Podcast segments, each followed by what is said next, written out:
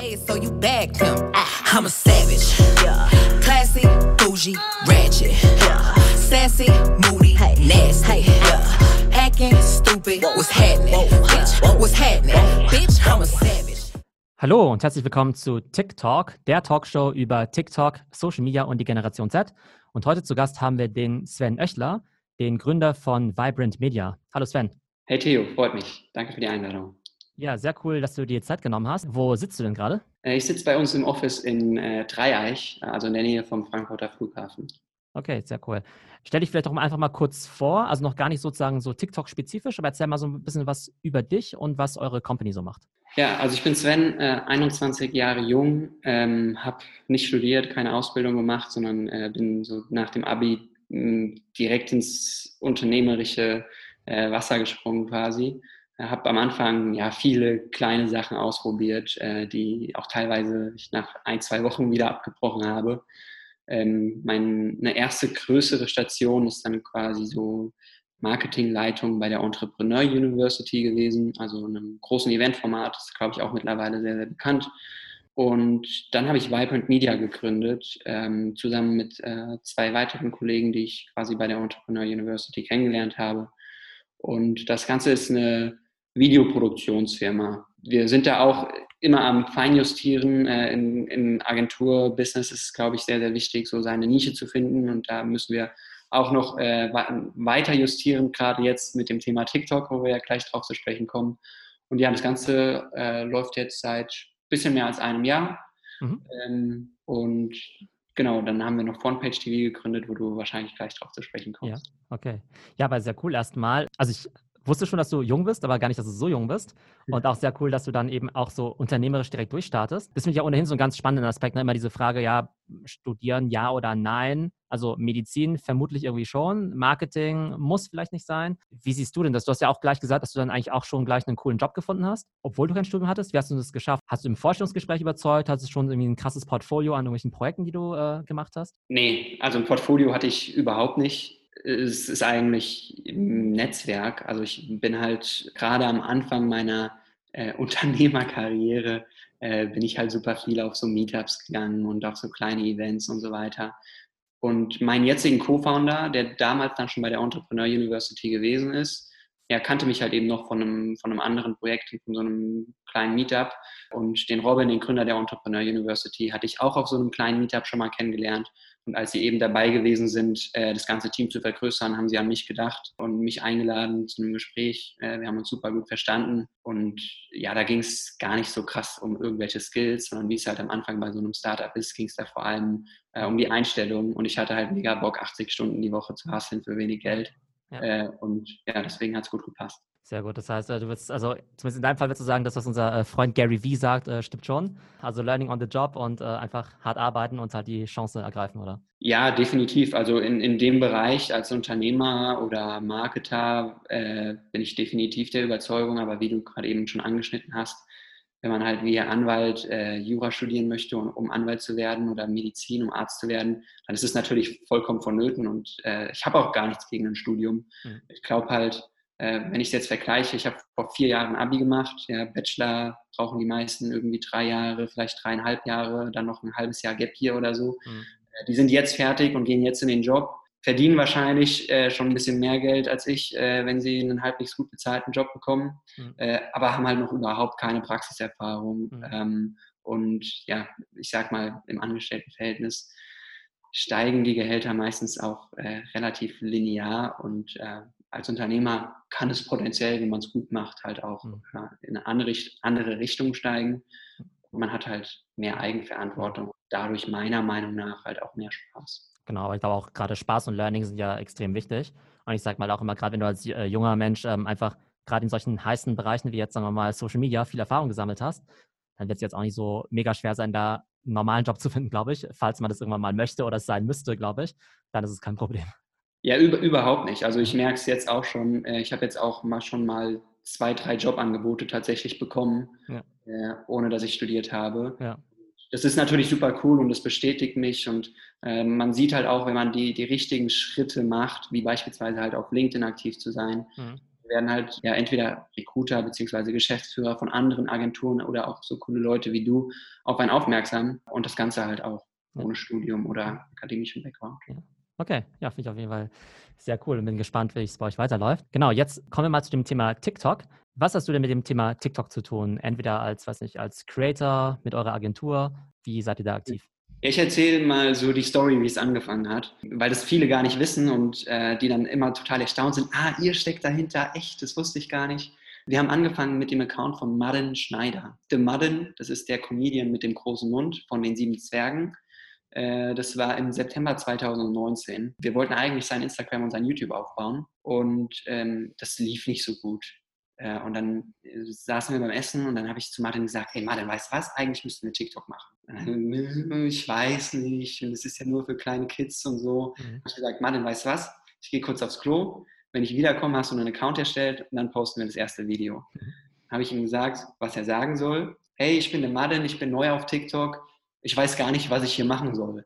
Und dann haben wir es gepostet.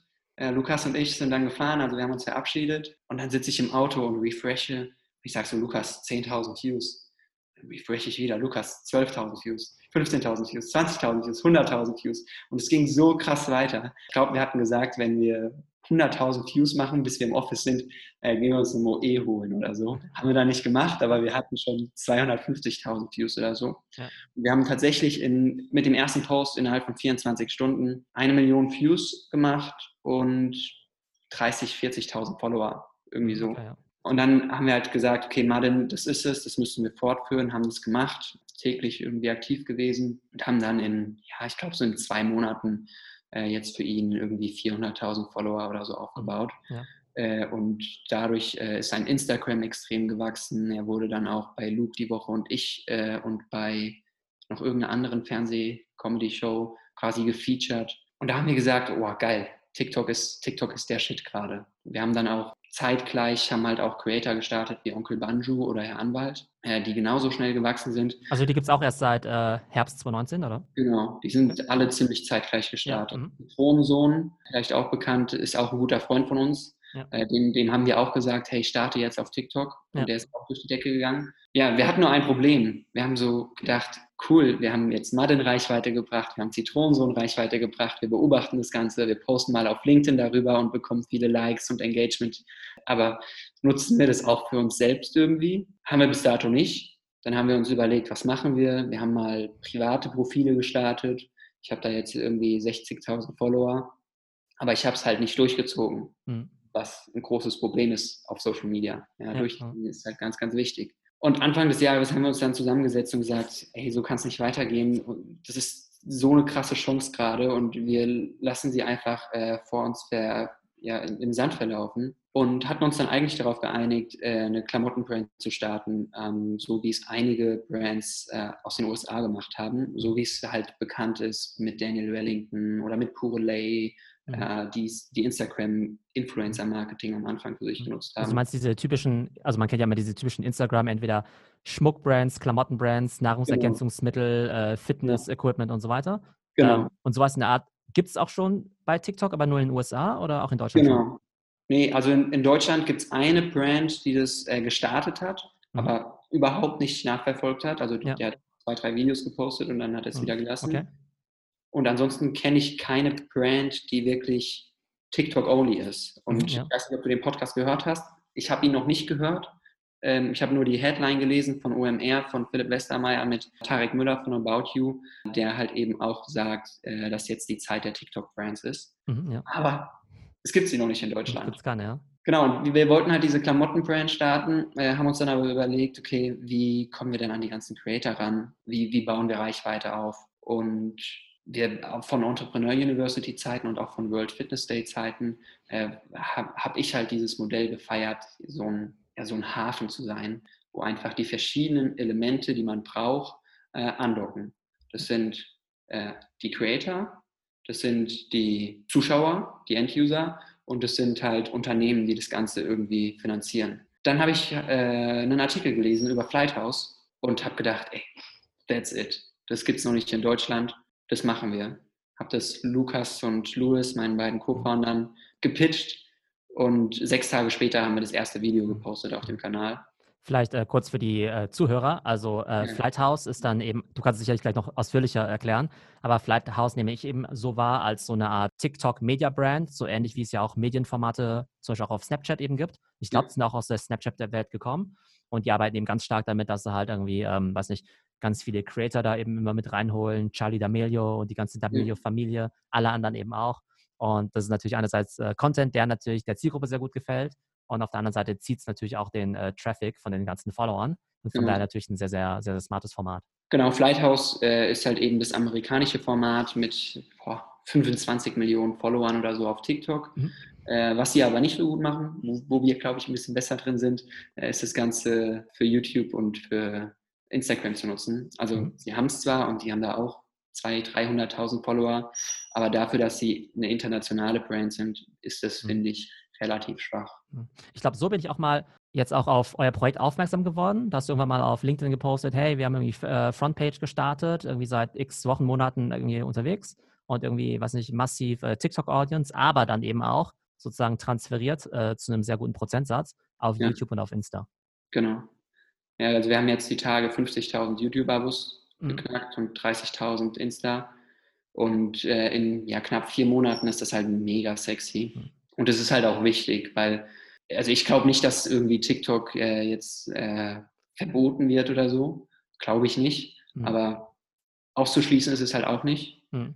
Ähm, und deswegen, YouTube ist ein Evergreen. Äh, Instagram ist halt das, wo gerade das Geld liegt und wo die Brands äh, noch den Fokus drauf haben. Und deswegen äh, hat es halt, oder ist es ein sehr, sehr wichtiger Prozess für uns. Mhm. Kannst du vielleicht noch gerade mal ein paar Zahlen vielleicht nochmal nennen zu Frontpage, damit man sich das auch, auch vorstellen kann, wie, Ja. also seit wann ihr das macht und wie stark ihr da auch gewachsen seid, so von den, weiß nicht, Ja. von den Followern, von den Views her. Gestartet haben wir das, ich weiß gar nicht das mehr das genaue Datum, es müsste Mitte, Mitte März gewesen sein. Also wir müssten das jetzt bald vier Monate machen. Und wir sind am ersten Tag oder die ersten zwei, drei Tage sind wir richtig durch die Decke gegangen, weil ja so dieser, dieser Hype gewesen ist, sowohl bei den Creatoren als auch bei den Usern. Oh mein Gott, jetzt gibt es so dieses Flighthouse-Format in Deutschland, mega geil. Äh, Und die Creator haben sich bei uns beworben. Wir, wir haben ein Video gepostet, Mhm. wir hatten 10.000 Follower und die Creator mit Millionen Followern haben uns Nachrichten geschickt, hey, ich will auch mal dabei sein. Mega geiles. Vielleicht auch Äh, hier doch mal zur Erläuterung auch. Also ich finde, man erkennt es halt immer sehr gut daran. Also da werden ja immer diese, diese farbigen Hintergründe halt irgendwie genommen. Ne? Das heißt, es ist Ja. halt visuell sehr auffällig, dass man irgendwie so, weiß nicht, so ein starkes, weiß nicht, Türkis oder Lila oder Grün oder sowas hat. Diese starken Colorblocks halt.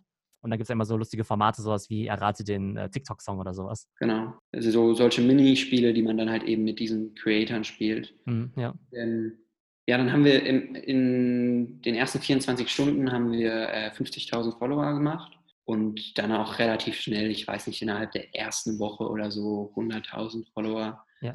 Ähm, und wir stehen jetzt bei 476.000, glaube ich. Mhm. Äh, Das heißt, natürlich ist die Kurve dann abgeflacht und Ja. wir wachsen jetzt nicht mehr mit 10.000 Followern am Tag. Ja, ja. Ähm, Wenn wir mal ein virales Video haben, dann Mhm. kommt es schon auch nochmal vor. Mhm. Aber in der Regel wachsen wir jetzt irgendwie mit 1.000, 2.000 Followern am Tag. Ähm, und wir machen äh, mit TikTok so 20 bis 25 Millionen Views im Monat. Mhm, Okay. Genau, was ich mich frage, also es ist natürlich ein äh, Wahnsinnswachstum, was ihr da hingelegt habt. Und du hast ja selbst schon gesagt, okay, es kann natürlich nicht immer so weitergehen. Ja. Was ich mich halt frage, wenn du so deutsche Accounts hast von Personen jetzt natürlich, ne? Personen haben es ja tendenziell ein bisschen einfacher als jetzt irgendwie, äh, sagen wir mal, Firmen oder Media-Brands. Aber wenn du jetzt so die größten Accounts anschaust in Deutschland, weiß nicht, so ein, weiß nicht, Falco Punch mit 8, 8, Milli- 8 Millionen, eine Ja. Mit 5 Millionen oder sowas. Wenn ihr jetzt sagen würdet, hey, wir wollen jetzt irgendwie von 400.000 jetzt auf 2 Millionen kommen, Mhm. kann man das irgendwie steuern, dass man sagt, hey, wir machen 20 Kollaborationen, wir pushen 24 Content Pieces am Tag raus? Ähm, also inwiefern kann man sozusagen dieses Wachstum pushen? Oder sagst du irgendwann auch, naja, du, wir können unser Bestes geben, aber Algorithmus ist Algorithmus und wir haben es irgendwie nicht in der Hand? Boah, ist sehr, sehr schwierige Frage. Also ich, ich würde auf gar keinen Fall sagen, Algorithmus ist Algorithmus. Also wir, wir können natürlich irgendwie steuern, dass der Algorithmus unsere Videos mag. Oder es ist unsere Aufgabe, äh, herauszufinden, welche Videos mag der Algorithmus. Ein wichtiger Schritt ist durchaus mit den richtigen Creatoren zusammenzuarbeiten.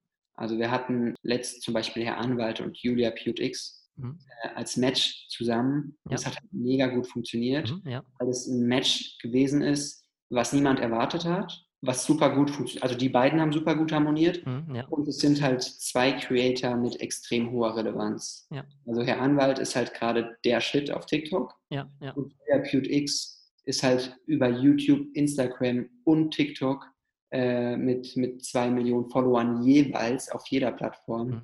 unterwegs äh, und halt dadurch einfach deutschlandweit bekannt. Ähm, und das ist, glaube ich, äh, super, super wichtig, noch so ein bisschen mehr von den Creatoren her in den Mainstream zu kommen. Ähm, also wir probieren natürlich äh, YouTuber reinzubekommen, äh, wir probieren vielleicht auch den einen oder anderen Fernsehstar reinzubekommen. Und das ist dann, glaube ich, das ist ein entscheidendes Wachstumsvehikel. Was mich inter- interessieren wird, ist, wie ist es eigentlich so, mit diesen Creators zusammenzuarbeiten? Mhm. Äh, einige von denen sind ja eben noch sehr jung und da frage ich mich halt immer, okay, weiß nicht, sind die aber schon total ausgebufft mit irgendwie professionellem Management dahinter oder sind es einfach so Leute, die, naja, mal in ihrem äh, Schlafzimmer ihr Handy auf ein Stativ gestellt haben und so ein paar TikToks gemacht haben? Also klar kann man es nicht pauschalisieren, aber welche Erfahrungen hast du da gemacht? Wie professionell sind die? Ja, wie einfach ist es, die dann eben auch zu so einer Zusammenarbeit zu überreden? Ich unterscheide die Creator in, in zwei Gruppen. Ähm, also gerade auf TikTok. Für, unser Format differenziere ich in zwei Gruppen. Das sind einmal, äh, ich sag mal, die TikTok-Only-Creator, die jetzt wirklich diesen TikTok-Hype für sich genutzt haben. Beispielsweise einen Onkel Banju, der halt jetzt irgendwie in sechs, sieben, acht Monaten seine eine Million Follower aufgebaut hat. Auf YouTube oder auf Instagram kennt ihn aber noch kaum jemand. Mhm. Oder in der Mitte der Gesellschaft, sage ich mal. Ja. Und dann gibt es aber Creator, die schon deutlich länger als Influencer unterwegs sind, wie beispielsweise eine Dahlia, wie eine Alina Moore, wie eine Julia PewDX, die halt über verschiedene Plattformen hinweg ihre Reichweite haben und halt auch schon jahrelang am Markt sind. Die haben, die haben ihr Management, die verdienen ihre wahrscheinlich fünfstelligen, gut fünfstelligen Summen im Monat mit irgendwelchen Kollaborationen. Und äh, das sind so die zwei Segmente, in die ich unterteile. Und jetzt mal Onkel Banjo äh, hervorgelassen, der ist sehr, sehr professionell, äh, weil er ja auch schon ein bisschen Berufserfahrung und so weiter hat. TikTok-Creator, TikTok-Only-Creator, die noch sehr, sehr jung sind, die sind schon nicht besonders professionell. Mit denen schreiben wir einfach über Instagram-DMs, hey, wann habt ihr Bock vorbeizukommen? Ja, dann und dann. Dann kommen die vorbei, wir filmen die Videos und das war's. So Also du meinst jetzt nicht so professionell quasi im positiven Sinne, dass es halt sehr unkompliziert ist und auf einem kurzen Genau. Weg sozusagen funktioniert. Genau, ja. Ja. Und äh, mit, den, mit den größeren Creatoren, den schreiben wir dann halt auch, auch auf Insta, dann antworten die, hey, mega cool, habt Bock, aber schreibt mal mein Management. Hm, Okay. Schreibt man halt dem Management, die sagen, ja, auch, also in der Regel äh, sagen die, ja, cool, wir freuen uns, bitte bucht Bahnticket, bla bla. Und dann läuft das auch ganz normal. Mhm. Also es ist halt einfach ein Zwischenschritt, Ja, ja. äh, was vollkommen okay ist. Mhm. Und das sind so die Unterschiede. Ich finde das äh, schon ziemlich abgefahren, also gerade bei diesen ganz jungen Creatoren. Also gerade wenn wir jetzt in die USA reinschauen, ne, mit äh, Charlie D'Amelio, 16 Jahre alt, 60 Millionen Follower, das ist ja eigentlich total crazy. Ich meine, ähm, also im Vergleich zu der bist du ja schon ein alter Knacker mit deinen 21 da, womit die sich dann alles beschäftigen muss. Jetzt hast du ja, jetzt haben wir ja viel über dieses ganze krasse Wachstum gesprochen, von eurem Account, von Creator-Accounts. Wenn du jetzt sagen würdest, okay, wo steht TikTok denn in Deutschland gerade so wachstumstechnisch? Ja, würdest du, sagen wir mal, so von, ich weiß gar nicht, wie man es beschreibt, so auf der Kurve, ja, würdest du irgendwie sagen, ja, okay, das ist jetzt irgendwie der erste Hype ist jetzt irgendwie schon so vorbei und jetzt ist es schon schwierig irgendwie zu wachsen, schwieriger mit organischer Reichweite? Oder sagst du, hey, wir sind irgendwie noch auf irgendwie Schritt irgendwie zwei von zehn von dieser ganzen TikTok-Reise? Um, okay, wenn wir, wenn wir es mit einer Skala von 0 bis 10 bewerten, würde ich sagen, dass wir schon relativ weit sind. Mhm. Also äh, man muss ja mal betrachten, was viele vom Gefühl her nicht verstehen, ist, dass TikTok keine neue Branche aufmacht, so wie es Facebook damals getan hat oder so wie es Instagram schon auch ein bisschen getan hat, ja, mit äh, dem Influencer-Marketing, was es auf Facebook ja noch nicht wirklich gegeben hat. TikTok ist ja einfach nur eine Weiterentwicklung oder ein bisschen was Nischigeres. Facebook oder Instagram hat quasi noch Mund-zu-Mund-Propaganda oder SMS-Marketing oder so gebraucht, E-Mail-Marketing gebraucht, um zu wachsen. Mhm. Das braucht TikTok nicht mehr. TikTok wächst, äh, indem man es halt irgendwie über WhatsApp teilt oder indem man die Memes auf Instagram sieht oder so. Und deswegen geht die ganze Entwicklung bei TikTok viel, viel schneller von einer Plattform, wo einfach Teens sind, äh, die Lip-Sync-Videos machen zu einer Plattform, wo Brands Marketing machen wollen, äh, wo jeden Tag zahlreiche Creator starten, die nicht starten, weil es ihnen Spaß macht, sondern die starten, weil sie Reichweite aufbauen wollen und daraus ja. ein Business machen wollen. Ja, um. Ähm. Das heißt, auf einer Skala von 0 bis 10 sind wir schon, denke ich, bei einer, bei einer 6. Bei einer 6, okay. Aber das bedeutet ja auch, dass es jetzt aus deiner Sicht auch gar nicht mehr so einfach ist, jetzt so mega schnell zu wachsen. Das heißt, äh, wenn ein Herr Anwalt jetzt nicht im September 2019 starten würde, sondern im Juni 2020, dann würde es schon einen Augenblick dauern, bis der wieder auf seine Millionen X Follower kommt. Zu 100 Prozent. Viel, ja. viel, viel schwerer, ja. ja. Das ist auch ähm, immer das Spannende, ne? dass, also auch für die Brands, ja, dass egal wie gut halt dein Content ist, ja, du kannst halt richtig gute Sachen machen. Wenn du halt einfach spät dran bist, dann ist es halt schwieriger. Dann ist es nicht unmöglich zu wachsen, aber es ist halt deutlich schwieriger. Also Timing ist halt schon sehr, sehr wichtig. Ja, also das ist das, was ich auch bei Frontpage gemerkt habe. Also für Frontpage gilt genau dasselbe. Wenn wir es ja. heute starten würden, äh, wäre es viel, viel schwerer als vor vier Monaten. Ja, okay, ja. Hm. Aber es ist nicht unmöglich. Also, ne, äh, ja.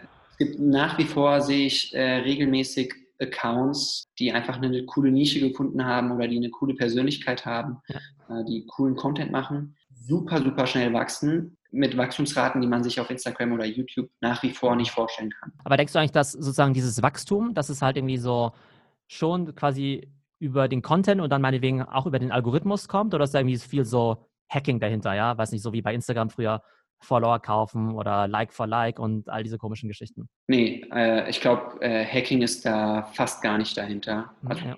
Kann sein, dass der eine oder andere das macht, aber ich glaube nicht. Okay, also Hacking sozusagen höchstens dadurch, dass man halt vielleicht ganz bewusst halt sich ganz viele Kollaborationen halt raussucht und sozusagen ja. auf legalem Wege halt irgendwie genau. hackt. Okay, ja, verstehe. Und jetzt hast du ja Insta schon erwähnt, was ich jetzt halt immer so ganz spannend finde. Ne? Du bist ja 21, also mittendrin so in der Generation Z. Wie, wie ist da so TikTok versus Insta, so rein von der Nutzung und von der Relevanz her? Ich muss ehrlich, ehrlich gestehen, dass äh, ich das sehr, sehr schwer äh, beurteilen kann, mhm. weil ich in einer sehr, sehr kleinen Blase lebe. Ja. Äh, ich, ich gehe halt nicht in Clubs, treffe mich wenig mit Freunden. Ja. Äh, und, deswegen. Corona-Zeiten nochmal, eh nochmal weniger. Corona-Zeiten noch weniger. Ähm, deswegen kann ich das sehr, sehr schwer beurteilen, äh, ja. wie das so wahrgenommen wird. Ich habe jetzt nur letzt, habe ich mich mal mit ein paar Freunden wieder getroffen und es angesprochen, aber das ist nicht aussagekräftig, weil wir acht Leute waren oder so. Da hatten sich tatsächlich einige während Corona TikTok runtergeladen und auch äh, sehr, sehr viel konsumiert. Ja. Äh, aber es war trotzdem noch so dieser, dieser Unterton, ja, ist ja schon cringe. Gen Z-Wort, ne? Äh, ist ja, schon okay. merkwürdig. Ja, ja. Äh, ah ja, okay. Cool. Ich hätte jetzt eher gedacht, dass es schon andersrum gewesen wäre, dass Leute sagen, nee, Insta, da war ich jetzt seit äh, Monaten nicht mehr drauf und nee. bin eigentlich nur noch irgendwie zehn Stunden am Tag auf TikTok. Nee, also ich glaube, in meinem Alter, 21, ich bin ja so perfekt die Grenze zwischen Gen Y und Gen Z irgendwie, dominiert schon noch extrem Insta. Ah ja, okay, spannend zu wissen, ja. Okay, und du meinst so, diese TikTok-Dominanz ist aus deiner Sicht eher noch bei den halt jüngeren so Schülern und so, ja. ähm, dass die das halt noch, okay, mhm. Ja. Jetzt haben wir über Creator gesprochen, vielleicht rein von so Unternehmensseite her. Siehst du da Companies, die, also ne, die, ich glaube, sehr viele Unternehmen tun sich immer schwer mit dem Thema, ne, irgendwie Late Adopter und so weiter. Siehst du ein paar Companies, die, von denen du sagst, hey, die machen das richtig gut, entweder mit ihrem eigenen Content, eigenen Accounts oder dass du sagst, naja, die machen halt zumindest gutes Influencer-Marketing oder schalten halt coole Ads? Also erstmal Props an jedes Unternehmen, die es überhaupt mal ausprobieren. Mhm. Äh, und ja, einfach mal, ja, einfach mal, einfach mal testen. Also es muss ja nicht direkt super gut funktionieren. Äh, aber ich finde es einfach cool, wenn man direkt auf Trends aufspringt und die versucht mitzunehmen. Und da gibt es Brands, die machen das ziemlich gut. Da gibt es Brands, die machen das auch nicht so gut auf Content-Seite würde ich sagen, gibt es eine, eine Event-Agentur, die ich extrem feiere. Mhm. Äh, Nachtaktiv.events nennen die sich auf TikTok. Aha, okay. Ich weiß nicht, ob du das auch schon mal gesehen nee, hast. Muss ich vielleicht mal reinschauen. Die machen gar nichts mit Events, ähm, sondern die machen einfach ein cooles, ich würde mal sagen, Agentur-Branding. Äh, die haben verschiedene Charaktere geschaffen. Also es gibt den Azubi, es gibt mhm. den Chef und es gibt irgendwie den Projektleiter. Und die machen halt immer so kleine Wettbewerbe im Office, so die Büro-Olympiade nennen sie das. Ja, ja. Äh, und die haben halt eine, eine kleine Fan-Community geschaffen, äh, die halt sagen, der Azubi hat schon wieder verloren, was ein Latten. Ja, ja. Die haben jetzt 40.000, 50.000 Follower und wenn die jetzt eine, eine Stellenausschreibung machen, ja. Äh, bin ich mir sicher, dass die einige coole Bewerbungen bekommen. Ähm, Sehr spannend. Aber, aber, du sagst, ihr Format ist eigentlich reines Entertainment. Es hat weder genau. was mit Events zu tun, noch ist es ein Recruiting-Channel, wo sie sagen, wir sind so geil und so weiter, sondern einfach Unterhaltung. Genau. Ja. Sehr cool. Ähm, ja. Ansonsten, klar, äh, ich glaube, Red Bull äh, dominiert jede Social Media Plattform, mhm. äh, was ganz einfach daran liegt, dass sie halt extrem geilen visuellen Content haben. Was es noch gibt, ist Bang Energy. Mhm, ja. äh, das ist auch ein Energy Drink aus den USA, mhm, ja. Äh, aus Kanada, glaube ich sogar, aber die halt im amerikanischen, kanadischen, nordamerikanischen TikTok-Markt äh, unterwegs sind. Die sponsoren jeden Influencer, die haben äh, einen sehr, sehr großen eigenen Kanal ähm, und sind halt einfach, einfach omnipräsent. Ja, stimmt. Also die sehe ich auch immer bei diesem, äh, ich glaube, bei diesem Just Maiko. Ne, da gibt es ja diese ganzen TikTok-Häuser da immer in den USA. Ja. Und da sehe ich auch immer deren ganzen äh, Drinks, da, diese Energy-Drinks irgendwie rumstehen. Genau, aber vielleicht noch zum, ne, kurz Frage zum Thema Influencer-Marketing. Hast du da irgendwie so eine Größenordnung jetzt, keine Ahnung, wie stark sich das auch schon monetarisieren lässt? Weil bei Insta hat man ja immer gesagt, hier, Tausender Kontaktpreis, irgendwie, weiß nicht, ja. 1000 Follower, weiß nicht, 5 Euro oder sowas. Ja. Ähm, gibt es da irgendwie ähnliche ja, Modelle schon für TikTok? Wobei es da wahrscheinlich weniger um Follower als um Views dann geht. Genau, also wir, wir machen äh, auch die eine oder andere Influencer-Kampagne mittlerweile für Brands und wir rechnen da immer ganz, ganz fair, meiner Meinung nach, mit mhm. äh, 5 Euro äh, CPM mhm. äh, pro View halt natürlich. Also, ja, okay. Ja. Okay, aber das ist natürlich eine sehr coole Sache, wenn dann so ein Video viral geht. Beziehungsweise aber gerade wegen der hohen Viralität, bei TikTok kannst du es ja irgendwie null planen, wie viele Views ja. dann so ein Ding kriegen wird. Das heißt, äh, man rechnet dann erst danach ab, oder? Ja, also wir, wir machen es so, wir äh, einigen uns im Voraus mit dem Creator ähm, auf eine Viewzahl, die, mit, die wir, mit der wir rechnen. Okay. Äh, und wir suchen uns natürlich nur Creator raus, ja. die eine geringe Volatilität haben. Ja, okay. Ähm, so dass man einfach mit einer gewissen Viewzahl rechnen kann. Kannst du vielleicht abschließend vielleicht noch einfach nochmal so ein, zwei Tipps geben, vielleicht an Creator oder auch an Unternehmen, also entweder Creator als Einzelperson, als Leute, die so eine Media-Brand machen wollen wie ihr oder auch ja. an Companies, wie sie jetzt eben nicht im September 2019, ja. sondern jetzt eben im Sommer 2020, wie sie jetzt eben auf TikTok gut wachsen können. Also was extrem wichtig ist, ist eine Homogenität im Content. Mhm. Äh, das merkst du ja auch bei deinem Account. Mhm. Du sprichst über ein Thema und du, äh, der Algorithmus äh, merkt halt, wer sich deine Videos anschaut und spielt diese Videos dann an Leute aus, die so ähnlich sind. Dann ist mhm. das Engagement-Potenzial halt viel höher und damit wird halt auch die Reichweite steigen. Ähm, deswegen Homogenität im Content. Ich, es gibt nicht nur positive Beispiele, sondern es gibt halt auch negative Beispiele, warum ich das sage. Und das eine negative Beispiel bin ich mit meinem Privataccount. Ja. Ich habe sehr, sehr oft die Themen geswitcht. Mhm. Und äh, ich hatte zwischendurch ein Thema, womit ich durchgehend 600.000, 800.000, eine Million Views gemacht habe. Ja, ja. Äh, es war aber ein Thema, mit dem ich mich eigentlich gar nicht identifizieren konnte, was ich nur aufgrund der Reichweite gemacht habe. Und jetzt habe ich das Thema wieder gewechselt und ich mache jetzt 2.000, 3.000 Views bei 60.000 Followern. Ja, okay, ja. Das ist halt blöd. Aber es ist spannend, dass du sagst, weil gerade da hätte ich gedacht, dass ähm, dadurch, dass ja nicht so dieses Follower-Prinzip gilt, hätte ich eigentlich gedacht, der Algorithmus sucht sich die Audience von alleine. Und wenn du irgendwie gestern über Ferraris gesprochen hast und morgen über veganes Kochen, dass allein durch den Content und die Hashtags und so weiter dann sagt, okay, gut, ist eigentlich vollkommen egal, was die Historie war ich suche jetzt die ganzen vegane Audience in Deutschland raus? Natürlich kenne ich nicht, wie TikTok genau funktioniert, aber von meinen Beobachtungen her äh, tun sie das nicht so, ja. sondern sie werten quasi tendenziell eher das Profil beziehungsweise eine bestimmte Anzahl an vergangenen Posts äh, und nutzen die, um dann auszuwerten, wohin der nächste Post ausgeschaltet wird. Aber das bedeutet ja für den Creator oder für den Account, dass der irgendwie auf ein Thema auch festgelegt ist. Also wenn jetzt irgendwie Herr Anwalt morgen sagt, hey, ich finde aber auch irgendwie ähm, Finance und Banking irgendwie voll geil und da habe ich eigentlich auch Ahnung drüber und mache jetzt morgen die 100 besten Aktientipps und es ist ja voll geil, dass ich ja schon so viele Follower habe. Also ja. dann wäre deine These, dass es vielleicht gar nicht so gut funktioniert. Ja. Ja, okay. Genau, zu 100 Prozent. Äh, Herr Anwalt würde ich äh, sagen, ist nochmal äh, ein kleiner Sonderfall, beziehungsweise äh, bin ich der Meinung, dass du ab einem gewissen Status, wenn du eine gewisse Personal Brand hast, wenn die Leute dein Gesicht wiedererkennen, ja. dass du dann durchaus auch nach und nach die Themen erweitern kannst, weil die Leute die Videos nicht mehr schauen aufgrund des Themas, welches mhm. du sprichst, sondern aufgrund äh, der Person, die du bist. Ja, okay, ja. Mhm. Spannend, spannend. Okay, cool. Also Homogenität im Content und genau. noch einen zweiten Tipp?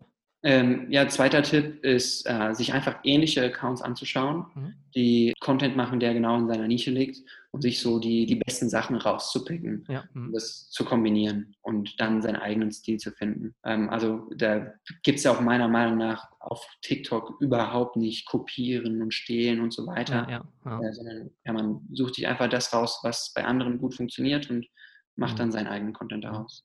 Was mich da vielleicht noch interessieren würde, vielleicht auch, weil ihr ja auch Medienproduzenten seid. Jetzt sieht man natürlich immer die TikToker, sieht man ja immer mit ihrem Stativ, ihrer Ringleuchte und ihrem Handy im Selfie-Modus und dann editieren sie irgendwie darum und so weiter. Ist das denn die Realität oder kommen die quasi besseren oder professionelleren TikToker eigentlich auch mit so einer YouTuber-Ausstattung irgendwie ran. Irgendwie, weiß nicht, äh, Full-Frame-Kamera, super professionelle Mikros, Final Cuts Pro und so weiter. Also wie professionell ist quasi schon dieser ganze TikTok-Produktionsprozess? Äh, es ist unterschiedlich. Es kommt äh, sehr auf die Art des Contents drauf an. Also ich würde sagen, der Großteil der Creator, die machen schon ihre iPhone-Videos und schneiden die direkt in TikTok oder vielleicht in Premiere Rush oder InShot. Ähm, aber es gibt schon auch einige, gerade diejenigen, die so professionellere Sketche machen, so ja. im mhm. Comedy-Bereich oder so, ja.